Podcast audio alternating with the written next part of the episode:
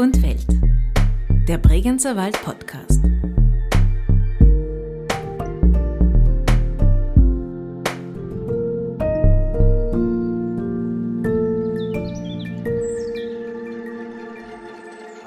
Das Projekt wurde am Anfang eher für verrückt betrachtet und äh, hat nachher immer mehr ist noch immer konkreter geworden und ist griffiger geworden und wurde bis zur Umsetzung entwickelt mit ganz, ganz vielen Partnern. Und nachher, wenn es funktioniert, ist jeder dankbar und jeder steht dahinter. Herzlich willkommen zu einer weiteren Folge von Wald und Welt, dem Bregenzer Wald Podcast. Die 1000 Einwohner und Einwohnerinnengemeinde Krumbach in Vorarlberg benötigt neue Buswartehäuschen und lädt daraufhin internationale Architekturbüros zur Gestaltung eben dieser Buswartehäuschen ein – was für manche zu Beginn des Projekts beinahe größenwahnsinnig geklungen hat, haben sieben Architekturbüros aus Chile, Spanien, Belgien, China, Norwegen, Russland und Japan tatsächlich umgesetzt. Und zwar in Zusammenarbeit mit heimischen Architekturbüros, Handwerkern und Handwerkerinnen aus dem Bregenzer Wald und über 300 ehrenamtlich Engagierten – Gemeinsam haben sie sogenannte Buswartehüsle geschaffen, die sich sehen lassen können. Ausgezeichnet mit dem Sonderpreis des österreichischen Staatspreises für Architektur, dem Edwin 2015 oder dem Architects Client of the Year 2014 des internationalen Iconic Awards gelten die Buswartehüsle Krumbach heute als progressives Aushängeschild der Region – Zita Bereuter hat sich mit dem damaligen Bürgermeister Arnold Hirschbühl und der Architektin und Projektkoordinatorin Marina Hämmerle getroffen, um über jene Buswartehüsle zu sprechen, die das Warten nicht nur zum Vergnügen, sondern auch zur Kunst werden lassen. Das Warten hat sich gelohnt. Ich freue mich sehr, dass ich jetzt da sitzen kann äh, mit Marina Hämmerle und mit Arnold Hirschbühl. Und wir sind jetzt aber nicht in einem der Wartehäuschen, sondern sind im Pfarrhus. Das ist auch ein äh, sehr modernes Haus in Krumbach im Ortszentrum, 2013 gebaut von Hermann Kaufmann, Bernardo Bader und René Bechter. Es sind auch zwei Krumbach-Architekten mit dabei. Und die haben nicht nur die zentrale Bushaltestelle hier im Ort gemacht, sondern waren dann auch involviert als Partnerarchitekten in diesem Projekt. Dazu kommen wir noch. Jetzt würde ich aber erst gern mit euch ein bisschen übers Warten reden. Äh, es heißt ja immer, dass Vorfreude die schönste Freude ist. Aber trotzdem ist so, äh, von Buswarten zum Beispiel und damit eben zur Passivität gezwungen zu sein, zumindest in unserer Kultur eher weniger beliebt. Inwieweit bricht jetzt euer Projekt damit? Im Bushäuschen ähm, steckt zwar das Warten drin, aber auch das Element des Seins das sich eigentlich unterscheidet vom Warten, weil in einem dieser Bushäuschen kann man genauso gut sitzen und einfach die Landschaft betrachten oder seinen eigenen Gedanken nachgehen, weil es so spezielle kleine Räume sind. Mit Warten verbinde ich zwei Sachen. In meiner langjährigen Tätigkeit als, als Bürgermeister habe ich gelernt, im Umgang mit Baukultur das Warten zu lernen. Warten bedeutet Zeit zum Nachdenken, äh, Zeit zum ausreichend Planen, um die Bürger zu beteiligen, um Projekte an der Basis zu verwurzeln. Das hat sich immer gelohnt, auf gute Projekte zu warten und es ist nachher etwas Gutes herausgekommen.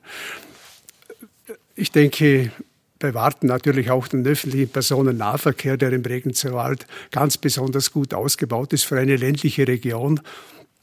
Wir haben einen Stundentakt in jedes kleine Dorf und das ist ein einzigartiges Angebot und wir haben mit unserem Projekt Busstop, mit dem Buswartehäuschen, vorher schon mit der zentralen Bushaltestelle im Ortskern, äh, dem öffentlichen Personennahverkehr Wertschätzung gegeben. Und wir haben nicht nur eine zweckfreundliche Bushaltestelle im Ortskern geplant, sondern auch eine gestalterisch anspruchsvolle. Also die Bushaltestelle im Ortskern haben wir den Auftrag unseren Architekten Hermann Kaufmann, Bernardo Bad und René Bechter gegeben und haben auch baukulturell, glaube ich, ein wertvolles Möbelstück im Ortskern geschaffen. Und das war dann auch die Inspiration für das Projekt Buchstopp. Jetzt gibt es äh, Haltestellen überall oder es gibt sehr viele Haltestellen, verschiedenste Arten von Haltestellen. Ihr nennt das aber ja auch immer nicht nur Bushäuschen, sondern auch Wartehäuschen. War dann euer Ziel aus diesem ich nenne es jetzt langweiligen Zeit totschlagen, sondern wirklich einen Genussmoment der Freude zu schaffen. Ich denke, dass das Warten sehr wohl aufgewertet wird. Es war nicht das Ziel des Projektes, aber es ist äh, so gekommen. Der Ausgangspunkt war äh, schon die Mobilität und dass die Mobilität gefördert werden sollte, äh, die öffentliche. Äh, das öffentliche Busnetz gestärkt und die Menschen ähm, ihr Auto im besten Falle stehen lassen und, und tatsächlich dann mit dem Bus nach Dornbirn oder nach Bregenz hinausfahren. Es kommen sehr viele Architekturtouristen äh, bei uns ins Dorf, die auch mit dem öffentlichen Personennahverkehr anreisen, warten, bis der nächste Bus wieder weiterfährt, der eine Stunde später kommt. Es ist auch sicher so, dass die Busnutzer aus dem Dorf lieber in einer qualitätsvollen Bushaltestelle auf den Bus warten. Also es hat im öffentlichen Personennahverkehr sicher eine große Aufwertung gegeben. So gesehen animierte das Projekt sogar zum Gehen. Also nicht nur zum Warten, sondern auch zum Gehen, weil viele dieser Architekturtouristen, die extra wegen Busstopp und äh, anderen Objekten nach Krumbach gekommen sind oder nach wie vor kommen, animiert sind, dass sie die Bushaltestellen zu Fuß abgehen und sich dann reinsetzen, den Raum kontemplieren und die Landschaft und äh, ja, wahrscheinlich auch dem nachgehen, was haben sich die, die einzelnen Architekturbüros, äh, die Entwerfer hier gedacht. War das aber auch eine Frage an die, also in der Ausschreibung an die äh, Architekturbüros dann, dass man auch explizit sich äh, aufs Warten konzentrieren soll, dass das Warten dann wichtig ist? Die war ja sehr, sehr kurz gehalten, das Briefing. Und da wurde definitiv gesagt, das Wartehaus ist Teil der Alltagskultur. Es ist funktionell und nicht originell. Dann haben aber das viele anders verstanden. Ja, wir hatten einen großen Spielraum eingeräumt. Es gab eine äh, Vorgabe bezüglich Größenordnung, aber nicht äh, wie, wie jetzt äh, die, das einzelne Buswartehaus als Figur wirken sollte oder ob es eine Symbolik haben sollte oder nein, das, das hatten wir eigentlich alles offen gelassen. Wir haben ja bewusst äh, Architektinnen eingeladen und Architekten, die so ihren eigenen Kontext mitgebracht haben insofern haben wir uns da überraschen lassen, was gekommen ist. Woher kam dann die Idee, äh, also einerseits, dass man neue Bushäuschen braucht für den Landbus Bregenzer Wald, aber vor allem eben diese Idee, dass man dafür sieben internationale Architekturbüros einlädt?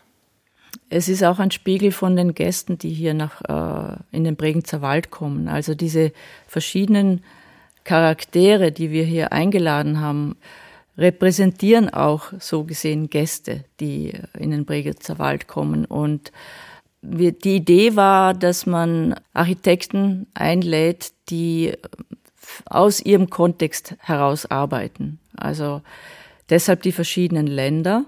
Also dass das keine Star-Architekten oder Architektinnen sind, die jetzt äh, für eine globale Architektursprache stehen, sondern dass sie was Spezifisches mitbringen aus dem Land, woher sie sind. Also eigentlich der eigentliche äh, Grund jetzt, den ich immer als wesentlich erachtet hatte, war dieser Import, diese Befruchtung auch der Vorarlberger Baukultur durch andere Sehweisen und äh, durch andere baukulturelle Haltungen.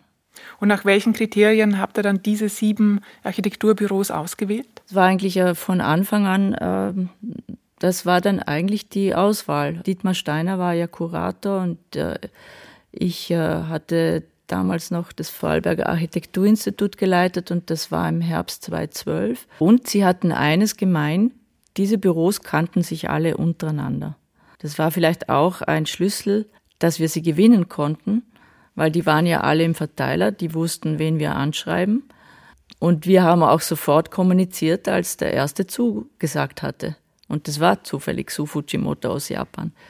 Also das hat ja im Prinzip äh, nach zehn Stunden nach Erhalt dieser Mappe kam das, das Ja, wir sind mit dabei.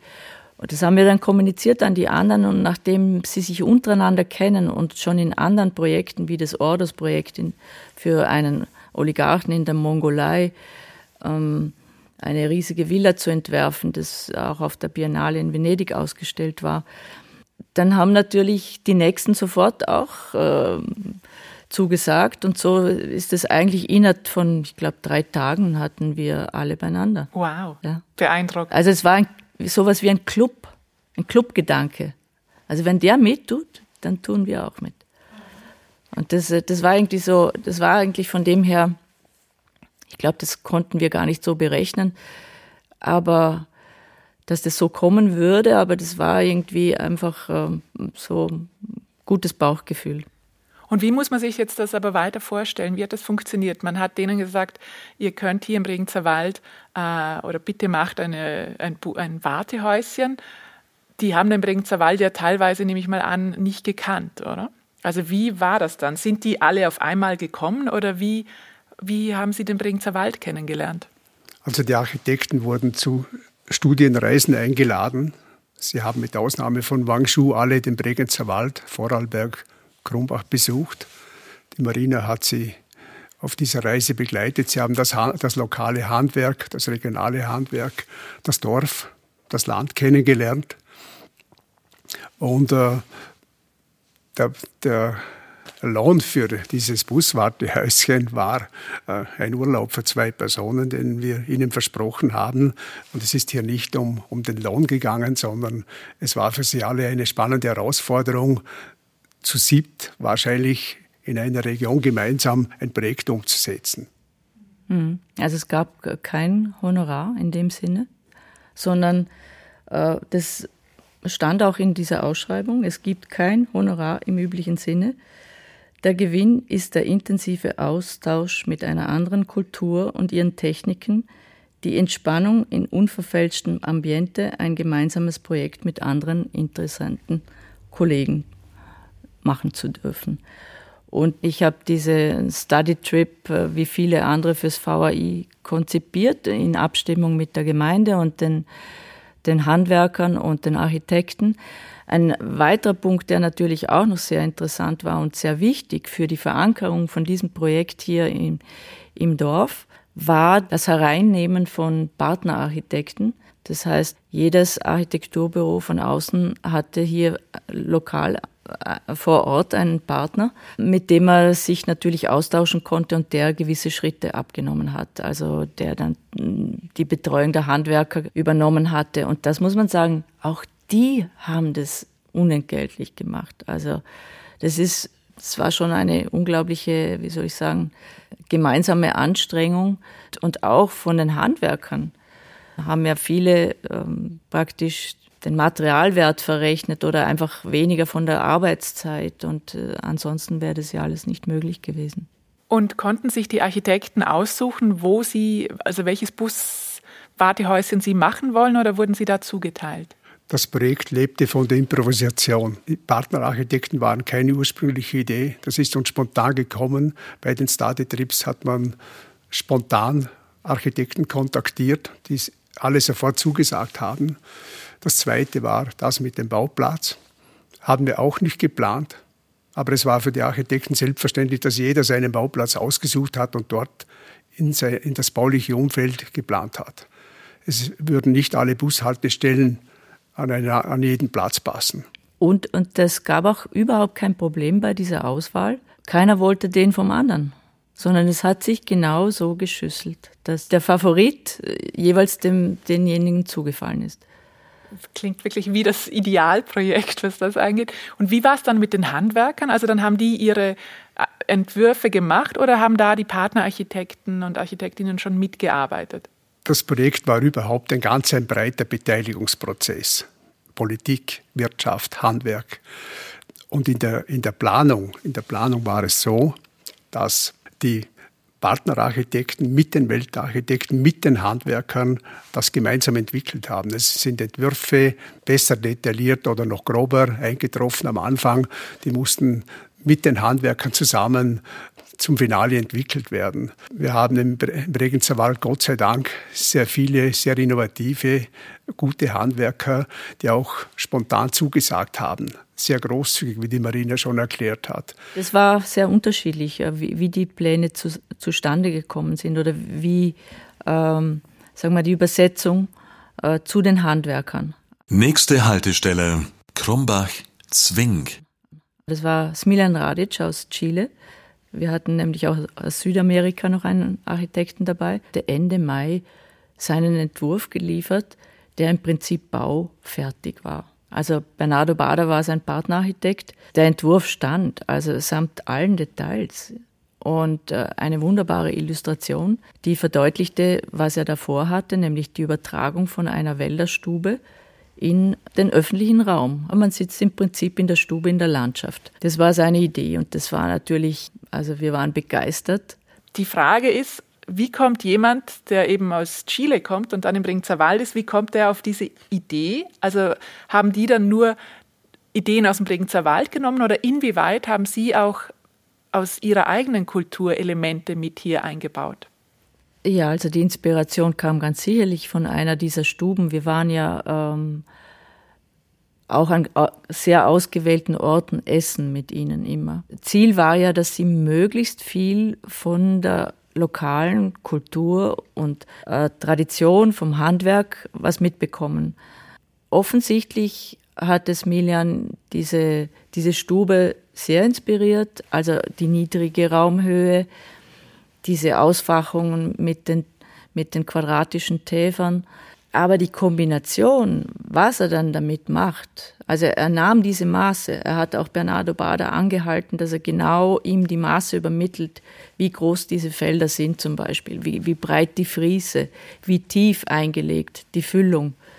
Was er dann aber damit machte, mit diesen Stahlstützen, die äh, verchromt sind, dann auch diese gläserne Haut zu machen, praktisch eine mehr oder minder schwebende Decke, äh, Täferdecke, ein Portikus, wenn man so will, durch die zwei Hosenträger vorne und hinten in Chromstahl und, und dann die Menschen in, in einen Raum zu setzen, wo sie eigentlich Teil der Landschaft werden. Und dann noch die Stühle, vom, die waren vom Markus Feist von der Holzwerkstatt, die hat er dort natürlich gesehen und die hat er auch gleich integriert.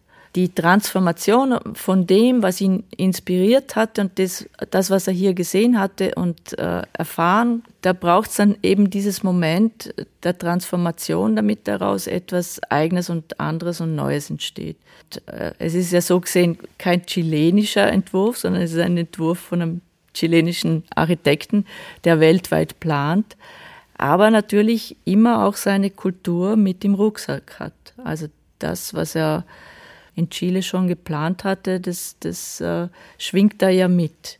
Und dennoch ist es wie eine, eine gelungene Fusion von, von seinem Kulturkreis mit dem Kulturkreis hier. Nächste Haltestelle Krumbach, Brenden. Ja, und es gab auch natürlich noch äh, da und dort dann auch Schwierigkeiten. Also René Bechter hat einen Ordner gefüllt mit Mail-Konversationen mit äh, Su Fujimoto in Tokio. Also er hatte sicherlich das, den aufwendigsten Partner, weil auch die Haltestelle selbst auch die, die aufwendigste und schwierigste war. Die Stangen repräsentieren ja eigentlich einen Bambuswald. Also äh, das war dort das, das, Bild, das er mitbrachte. Teils acht Meter hohen Stahlstangen mussten ja zwei Meter tief eingespannt werden.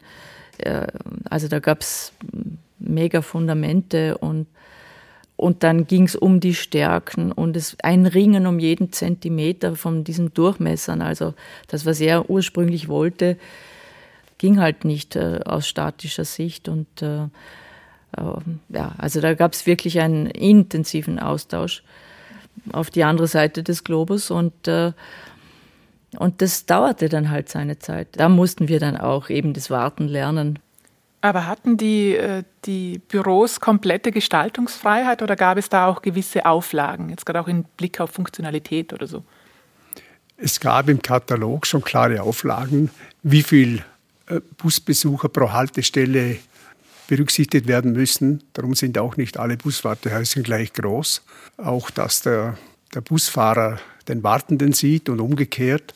Also es gab schon gewisse Vorgaben, an die sich fünf Architekturbüros sehr gut gehalten haben und dass die Bretter, die Eichenbretter aus Spanien erfüllen diese Funktionalität nicht ganz und äh, die, der Stangenwald von Su Fujimoto auch nicht.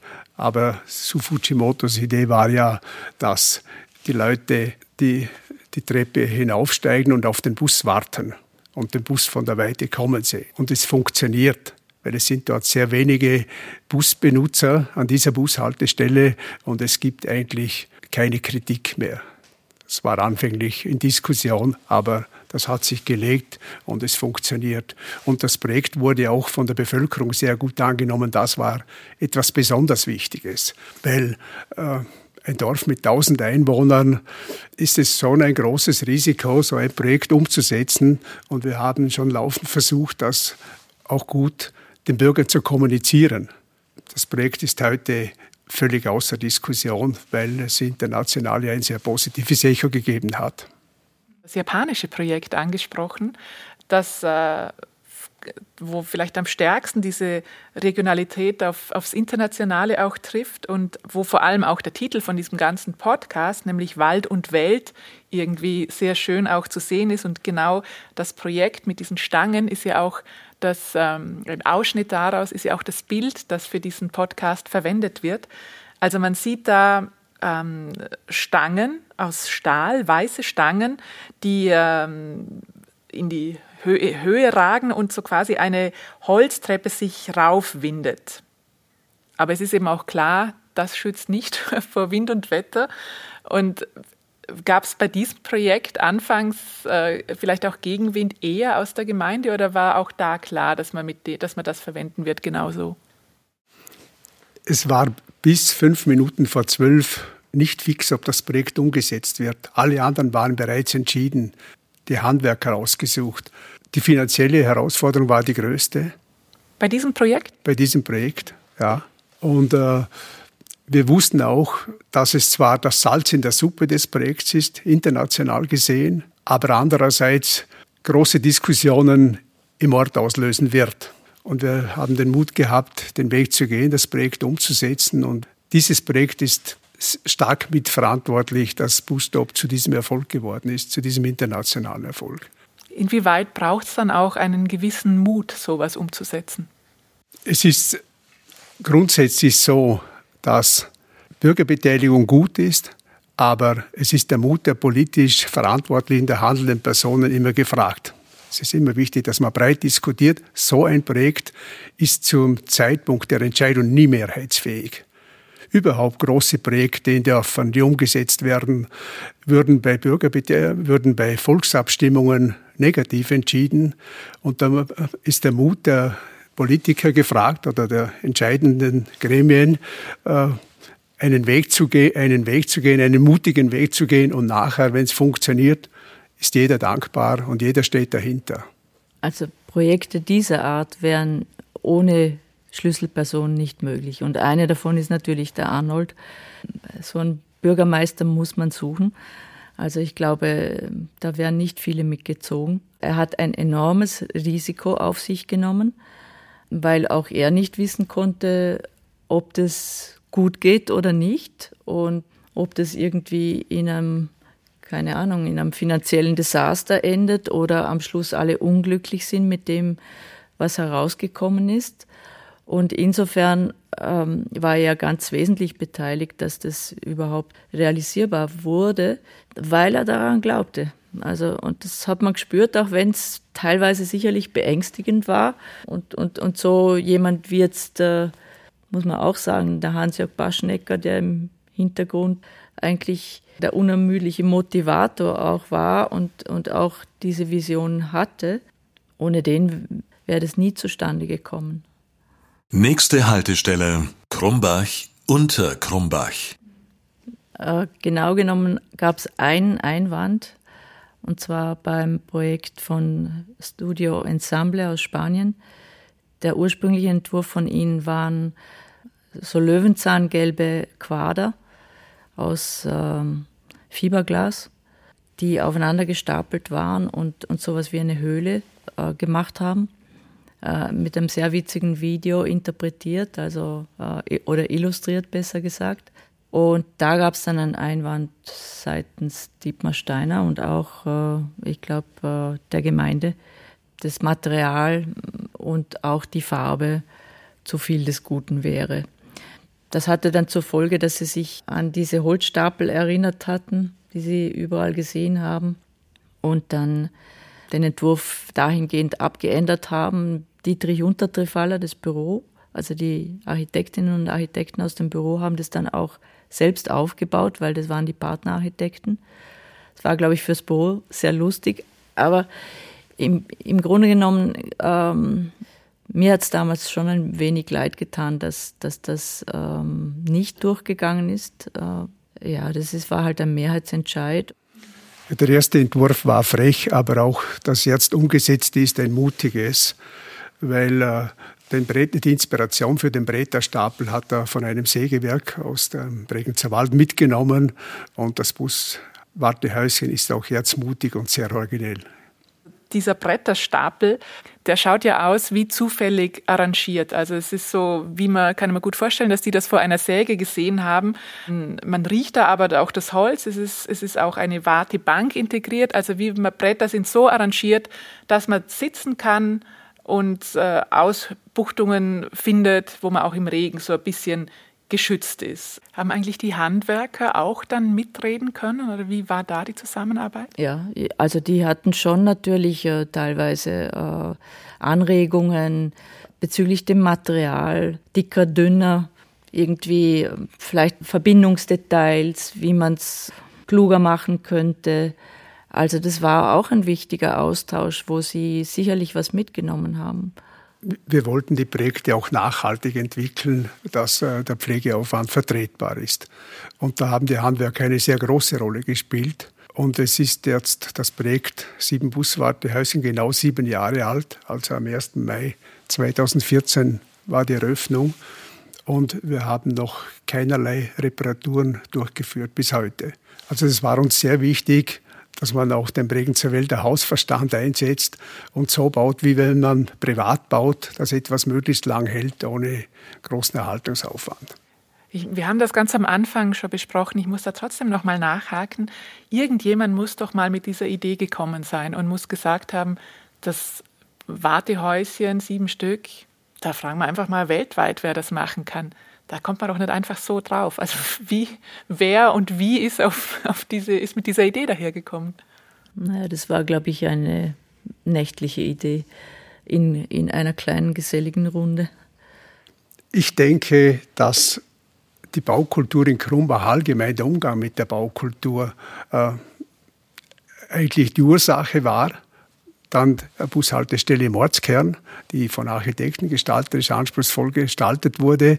Aus dem heraus ist die Idee entstanden. Aber die Idee ist in einer, in einer wie Marina schon angesprochen hat, sehr geselligen Runde entstanden. Das Projekt wurde am Anfang eher für verrückt betrachtet und äh, hat nachher immer mehr äh, ist noch immer konkreter geworden und ist griffiger geworden und bis, wurde bis zur Umsetzung entwickelt mit ganz, ganz vielen Partnern, weil die Finanzierung ist auch ein großes Thema.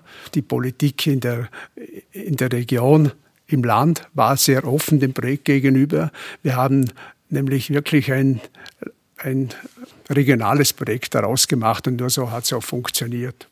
Ich, ich frage jetzt was Freches. Darf man es also als ursprüngliche Schnapsidee ähm, bezeichnen? Ihr grinst. die dann aber zu einem unglaublichen Erfolg einfach wurde. Also es wurde ja auch medial in allen möglichen Ländern und auch unterschiedlichsten Bereichen abgefeiert. Also habt ihr je mit, mit diesen unglaublichen Reaktionen gerechnet? Die unglaublichen Reaktionen sind schon auch darum entstanden, weil medial mit dem Thema ganz anders umgegangen worden ist, wie es bei uns üblich ist. Normal ist das Sprichwort bei uns, ich sumpf ist genug gelobert. Was so viel heißt, wie wenn man nicht schimpft, ist das schon mehr als genug Lob. Ist das gut genug? Und hier, und hier haben, sind wir ganz einen anderen Weg gegangen. Man hat ein professionelles Büro von außen genommen, um das Projekt weltweit medial zu vermarkten. War auch ein großer Teil der Kosten. Völlig unüblich, aber das war sicher auch wichtig, dass das Projekt weltweit äh, bekannt geworden ist. Nächste Haltestelle Krumbach unter Krumbach.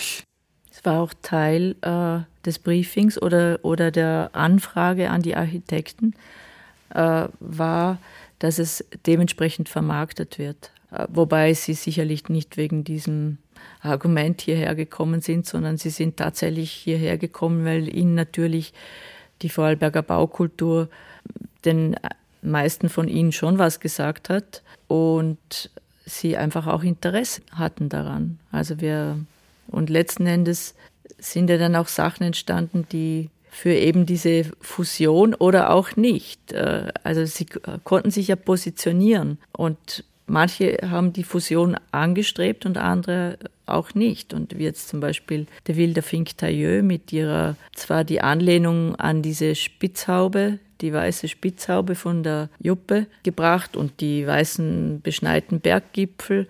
Das wäre jetzt diese Bushaltestelle, die aus Stahl. Unter Krumbach. Mhm. Die äh, große, es wirkt sehr leicht, sehr filigran, aber es sind große, also wie Origami ein bisschen. Und es ist aber ein massives, acht Tonnen schwere Stahlplatten, die da wie in, wie in Dreiecksform aufeinandertreffen. Ja, es sind zwei Zentimeter dicke Stahlplatten, ich glaube siebeneinhalb Tonnen schwer und äh, entsprechendes Fundament, aber zum Beispiel genau diese Haltestelle hat geschafft, dass diese Ecke wirklich von einem Unort zu einem Ort geworden ist. Also da ist ganz viel auch noch bereinigt worden an, an Straßenführung, an äh, Niveauunterschied, der dort war und, und hat jetzt eine völlig andere Konnotation. Also das äh, war vorher uneinsichtig, da stand eine Hecke und da kommt, kann man nicht gut um die Kurve und ist heute ein ganz ein anderer Ort geworden. Was machen denn solche speziellen Wartehäuschen eben mit der Landschaft und auch äh, in Folge dann mit der Gemeinde? Ich denke, dass ein Baukörper dann gut in unsere Kulturlandschaft passt, wenn er sich zurücknimmt und sich nicht aufdrängt. Und ich erfahre immer wieder, wenn Leute kommen, um die Bushaltestellen zu besuchen, sie müssen sie suchen. Sie müssen sie suchen. Sie sind nicht aufdringlich, trotz ihrer Eigenartigkeit, trotz ihrer Besonderheit. Man muss sie suchen. Nächste Haltestelle Krumbach, Moos. Und ich war heute auch sehr erstaunt, wie sehr dieses äh, Objekt beim Tennisplatz, Kressbad, äh, von Rintala Egerton, also von, von Sami Rintala und Dagur Egerton, das ist ein, ein Duo von einem Finnen und einem Isländer, die aber in Norwegen ihr Büro haben und auch die Partnerin. Die haben ja praktisch so was Janusköpfiges gemacht. Also das hat zwei Gesichter. Das eine im Erdgeschoss ist die Bushaltestelle zur Straße gerichtet und im Obergeschoss gibt es einen Raum, der ist zum Tennisplatz gerichtet und ist sowas wie eine kleine Tribüne. Das war am Anfang geschindelt, Natur, sehr hell. Und jetzt ist es total gleichmäßig verwittert, ganz schön, muss ich sagen. Also das hat eine unglaublich tolle Patina bekommen. Innen drin war es ja immer schon dunkel herauslasiert. Und das hat eine unglaubliche Verwandtschaft auch zum Moor, das dort äh, schon beginnt, also zum angrenzenden Moorlandschaft samt dem Moorhaus. Und witzigerweise hat sie das ja sehr, sehr angesprochen. Da sind auch Birken bisschen unweit davon und weil sie genau eigentlich aus so einer Landschaft kommen. Also sie haben dort das, das Vertraute gefunden an diesem Ort und haben sofort gesagt, das ist ihr Ort. Sie möchten das dort planen. Aber auch bei dem Projekt hat es eine Diskussion mit den Handwerkern und mit den Partnerarchitekten gegeben. Sie wollten das, das Projekt auch außen mit Farbe versehen. Unbedingt. Und wir mussten sie überzeugen, dass bei uns eine Schindel Naturfassade üblich ist im Bregenzer Wald und haben sie auch davon überzeugt. Und ich glaube, dass sie damit heute eine Freude hätten. Also ich werde Dago und Sami sicher noch ein Foto heute machen, wie es jetzt ausschaut, weil es wirklich, äh, also ich, ich bin auch noch in Kontakt mit äh, etlichen von ihnen und werde ihnen das äh, praktisch schicken, damit sie den aktuellen Stand sehen können. Also so viel steht fest, man wartet bei diesen Wartehäuschen beim Busstopp Krumbach irrsinnig gern und man äh, hat auch nicht das Gefühl, dass man wartet, sondern es ist so, ein, äh, so eine geschenkte Zeit. Man ist sogar froh, wenn man warten kann, weil man da so gerne sitzt. Ich wollte gerade sagen, das ist eine Einladung an, ans Dortsein. Deswegen würde mich zum Schluss noch interessieren, an welcher Haltestelle wartet ihr denn am liebsten? Wo trifft man euch am ehesten oder am häufigsten? Am meisten Zeit verbringe ich sicher bei dem Buswartehaus von Rintaler Egertsen beim Tennisplatz, das zweigeschossig ist, es bietet sich bei Führungen gut an, in das obere Geschoss zu gehen und das Projekt zu erklären. Und es ist auch ein sehr schönes Umfeld dort, also ich warte dort am liebsten. Ja, das ist sicherlich äh, das äh, Wartehäuschen, was noch Zusatzfunktionen bietet. Also da oben kann man auch heimlich knutschen oder was immer. Also das, das hat einfach noch eine Dimension durch diese abgewandte Seite. Ich habe nach wie vor eine große Sympathie und irgendwie ähm, Zuneigung zum, zum Projekt von Smiljan Radic, wo man in der Landschaft sitzt auf diesen drei Sesseln. Das finde ich auch sehr ansprechend. Alle laden ein. Am besten überzeugt man sich selbst davon, welches einem am besten gefällt. Ich bedanke mich jedenfalls sehr herzlich bei euch beiden, dass ihr euch die Zeit genommen habt und auch äh, eure Erfahrungen und Erinnerungen mit uns geteilt habt. Herzlichen Dank, Marina Hemmerle, und vielen Dank, Arnold Hirschbühl. Danke euch.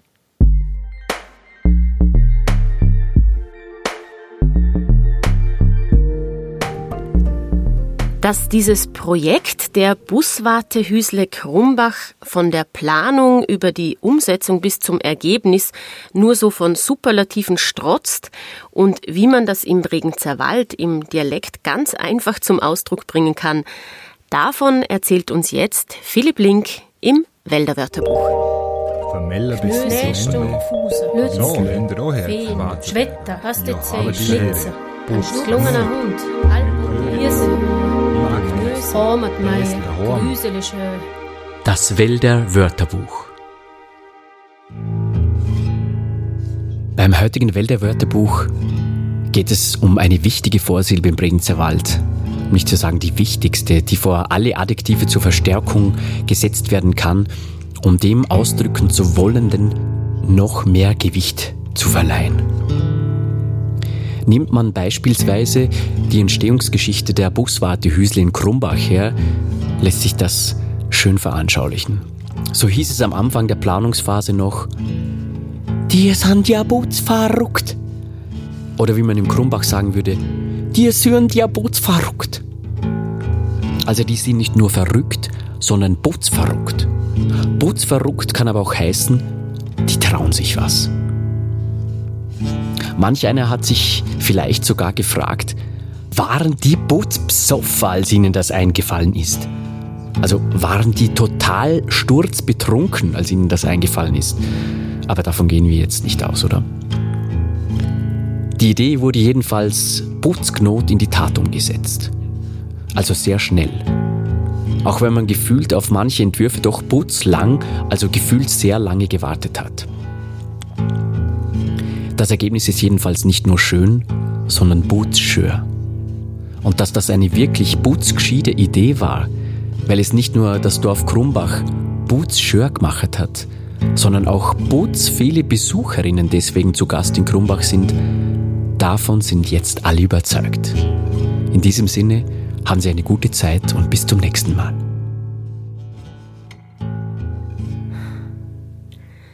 Das war die Episode Buswarte Hüsle Krumbach, wo Warten zur Kunst wird. Gesprochen haben Michaela Bilgeri, Zita Bereuter, Arnold Hirschbühl, Marina Hemmerle und Philipp Link. Sounddesign Richard Eigner. Für die Ansage der Bushaltestellen bedanken wir uns beim Verkehrsverbund Vorarlberg. Wald und Welt, der Bregenzer Wald Podcast, ist auf Initiative von Bregenzer Wald Tourismus in Vorarlberg, dem westlichsten Bundesland Österreichs, entstanden. Redaktion, Produktion und Gestaltung Friendship is. Weitere Informationen und alle anderen Episoden finden Sie online unter bregenzerwald.at slash podcast. Vielen Dank fürs Zuhören. Ich wünsche Ihnen noch einen putzschöner Tag und bis bald im Bregenzer Wald.